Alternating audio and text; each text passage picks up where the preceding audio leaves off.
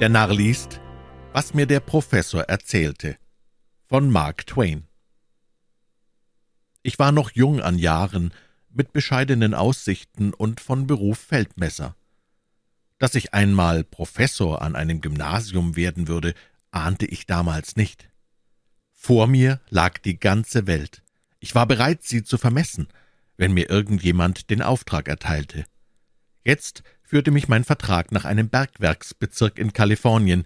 Die Seereise sollte drei bis vier Wochen dauern. Mit meinen Reisegefährten hatte ich wenig Verkehr. Lesen und Träumen war meine Hauptbeschäftigung, und um mich dem ganz hingeben zu können, wich ich so viel als möglich jeder Unterhaltung aus. An Bord waren drei Spieler von Profession, rohe, widerwärtige Gesellen. Natürlich sprach ich nie ein Wort mit ihnen, doch konnte ich nicht umhin, sie häufig zu sehen, wenn ich meinen gewöhnlichen Spaziergang auf dem Vorderdeck machte. Sie saßen dort nämlich früh und spät bei den Karten in ihrer Kajüte, deren Tür offen blieb, um den Tabaksqualm samt den Flüchen und Kraftausdrücken hinauszulassen. Der Anblick war mir in hohem Grade zuwider. Allein, was half's, ich musste mich drein ergeben. Ein anderer Passagier, der die Fahrt mitmachte, kam mir aber häufig in den Wurf, da er entschlossen schien, sich mit mir auf freundschaftlichen Fuß zu stellen. Ich hätte ihn nicht loswerden können, ohne ihn zu kränken, und das brachte ich nicht übers Herz. Auch nahm mich seine ländliche Einfalt und unaussprechliche Gutmütigkeit sehr für ihn ein. Als ich das erste Mal seiner ansichtig wurde, hatte ich mir gleich gedacht, er müsse ein Wiesenbauer oder Farmer aus den Hinterwäldern im Westen sein, vielleicht aus Ohio, und bei näherer Bekanntschaft stellte sich richtig heraus, dass er Viehzüchter war und aus dem Innern von Ohio kam. Die Freude über meinen Scharfsinn, mit dem ich den Nagel auf den Kopf getroffen hatte, war wohl der Grund, dass ich sofort für John Bacchus, so hieß der Mann, ein warmes Interesse empfand. Täglich pflegten wir nach dem Frühstück zusammenzutreffen und auf dem Deck spazieren zu gehen. Nach und nach teilte er mir in seiner harmlosen Redseligkeit alles mit, was seine Person betraf, Geschäfts- und Familienangelegenheiten, Verwandtschaften, Aussichten, politische Anschauungen und dergleichen mehr. Daneben ließ er sich auch von mir erzählen. Er fragte nach meinem Gewerbe, meiner Herkunft, wollte meine Pläne und Zwecke wissen und meine ganze Lebensgeschichte. Dass ich ihm so bereitwillig Auskunft gab, beweist die Macht seiner sanften Überredungskunst, denn es lag sonst gar nicht in meiner Natur, mit Fremden über meine Privatangelegenheiten zu reden. Einmal äußerte ich etwas über Trigonometrie, das lange Wort schien ihm angenehm aufzufallen, und er erkundigte sich nach der Bedeutung, die ich ihm erklärte. Von da ab nannte er mich nie mehr bei meinem eigenen Namen, sondern immer nur Trigo, und zwar mit so unbefangener Vertraulichkeit, dass ich es ihm nicht übel nehmen konnte. Für seine Viehzucht war er förmlich begeistert. Bei der bloßen Erwähnung eines Ochsens oder einer Kuh strahlten seine Augen, und er geriet in den feurigsten Redefluss, der unaufhaltsam weiterströmte, solange ich ihm geduldig zuhörte. Er kannte und liebte eine jede Rasse und sprach von ihr in den zärtlichsten Ausdrücken. So oft die Unterhaltung auf sein Rindvieh kam, ging ich stumm und mißmutig neben ihm her, bis ich es nicht länger aushielt und die Rede geschickt auf irgendein wissenschaftliches Thema brachte, dann leuchtete mein Auge auf, und seines wurde matt. Seine Zunge geriet ins Stocken, meine wurde beweglich. Ich freute mich meines Lebens, und er versank in Traurigkeit. Eines Tages sagte er in etwas unsicherem, zögernden Tone Würden Sie mir wohl den Gefallen tun, Trigo, einen Augenblick in meine Kajüte zu kommen, wegen einer gewissen Angelegenheit, die ich gern mit Ihnen besprechen wollte? Ich war sogleich bereit.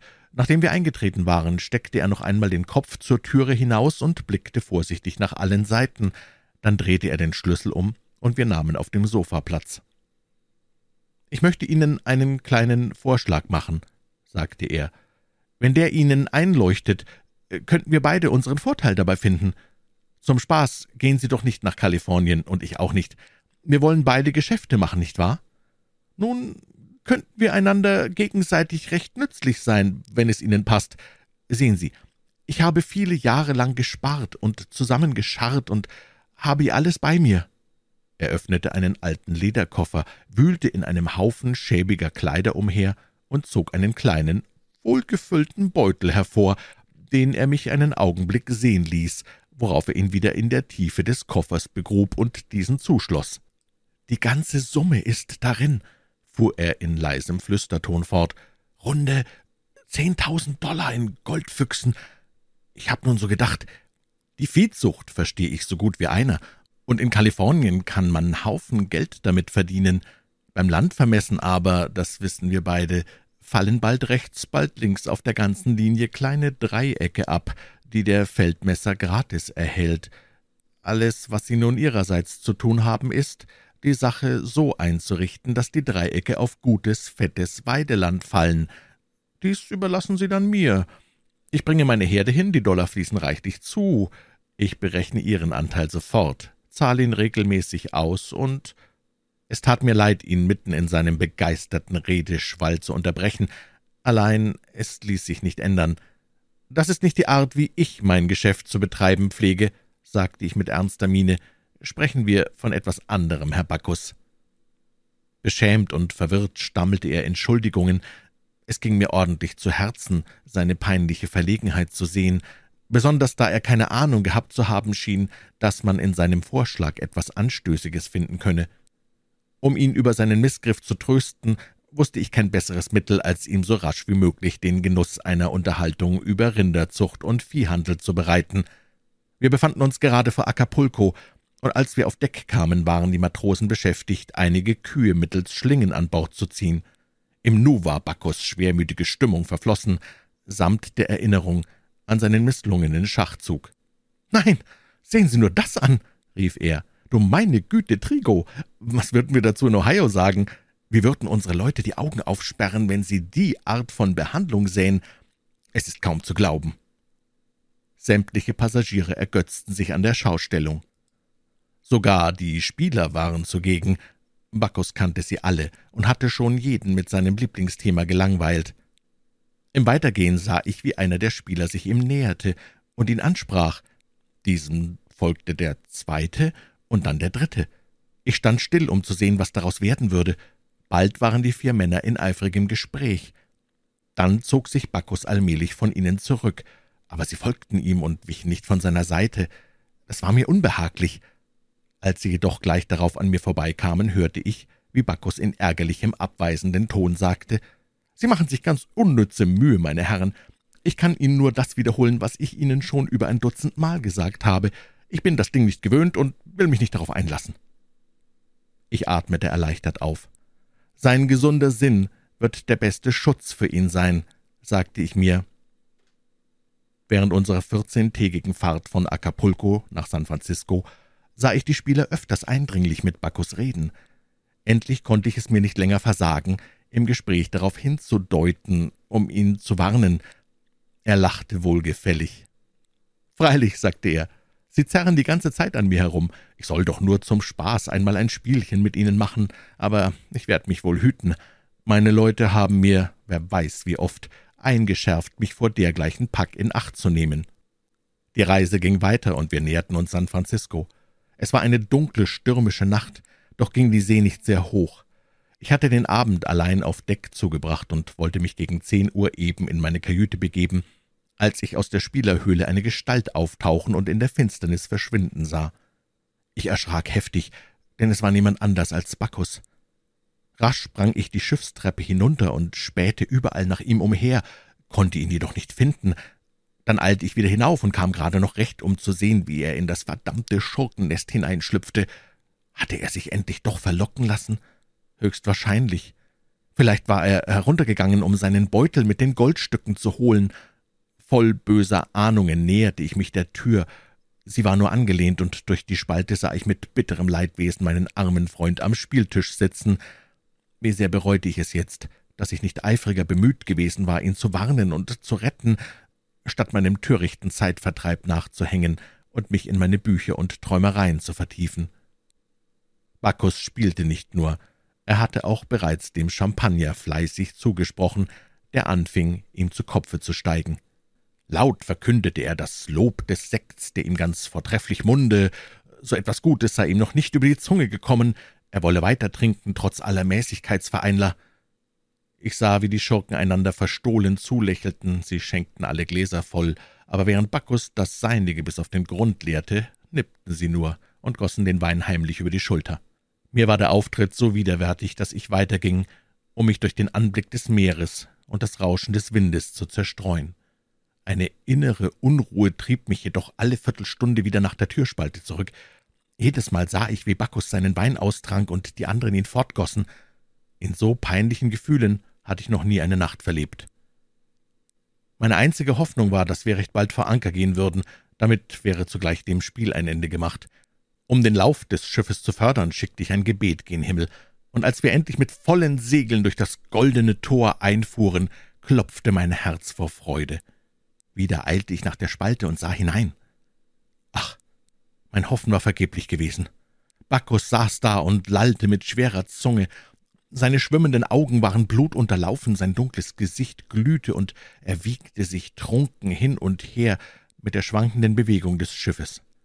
Eben führte er wieder das Glas zum Munde, während die Karten ausgeteilt wurden.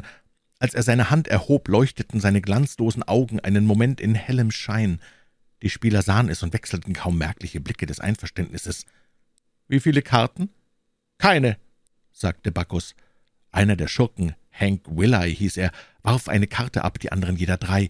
Dann fingen sie an zu bieten, anfangs nur kleine Summen, einen oder zwei Dollar, bis sich Bacchus auf zehn Dollar verstieg. Willey zögerte einen Augenblick, dann hielt er mit und bot zehn Dollar darüber. Die beiden anderen passten und legten die Karten hin. Bacchus bot zwanzig Dollar höher. Willey sagte, »Ich¡halte mit, hundert Dollar mehr!« Lächelnd streckte er die Hand aus, um das Geld einzustreichen. »Liegen lassen!« rief Bacchus in trunkenem Mut. »Was? Sie wollen höher bieten?« »Freilich will ich, ich halt mit, und hier sind noch hundert darüber.« Er griff in seine Rocktasche und legte die erforderliche Summe auf den Tisch.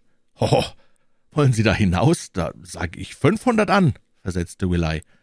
»Und ich biete fünfhundert mehr«, schrie der betörte Viehzüchter, holte den Betrag heraus und türmte ihn auf den Goldhaufen. Die drei Verschworenen konnten ihre Freude kaum erbergen. Jetzt war von Schlauheit und Verstellung nicht länger die Rede. Das Bieten ging Schlag auf Schlag, und die goldene Pyramide wuchs zusehends. Endlich lagen zehntausend Dollar beisammen. Willey warf einen Beutel voll Gold auf den Tisch. »Fünftausend Dollar darüber! Nun, mein werter Freund vom Lande, wie steht's jetzt?« »Aufdecken!« rief Bacchus und legte seinen Goldsack auf den Haufen. »Worauf haben Sie geboten?« »Vier Könige, Sie verdammter Narr!« lachte Willey ihm die Karten zeigend, während er zugleich mit beiden Armen den Einsatz schützte. »Vier Asse, Sie Dummkopf!« schrie Bacchus mit Donnerstimme und hielt seinem Gegenüber einen gespannten Revolver vor. »Ich bin selbst ein Spieler von Profession und habe die ganze Reise über Sprenkel gestellt, um euch Gimpel zu fangen. Rumpelt die Dumpel!« Der Anker sank in den Grund, und die lange Reise war zu Ende. Ha, ha, wir leben in einer bösen Welt.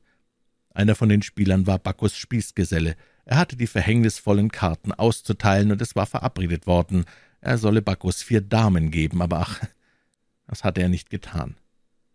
Eine Woche später stieß ich in der Montgomery-Straße auf Bacchus, der nach der feinsten Mode gekleidet war. »Was ich Ihnen noch sagen wollte«, meinte er, als wir uns voneinander verabschiedeten, »über die fetten Weideplätze, die Dreiecke, wissen Sie, von denen wir sprachen, brauchen Sie sich keine Gedanken mehr zu machen. Ich verstehe eigentlich nichts vom Viehstand, als was ich in den letzten vierzehn Tagen vor der Abreise in Jersey aufgeschnappt habe. Meine Schwärmerei für Herden und Rinderzucht hat ihren Zweck erfüllt. Jetzt ist sie mir nichts mehr nütze.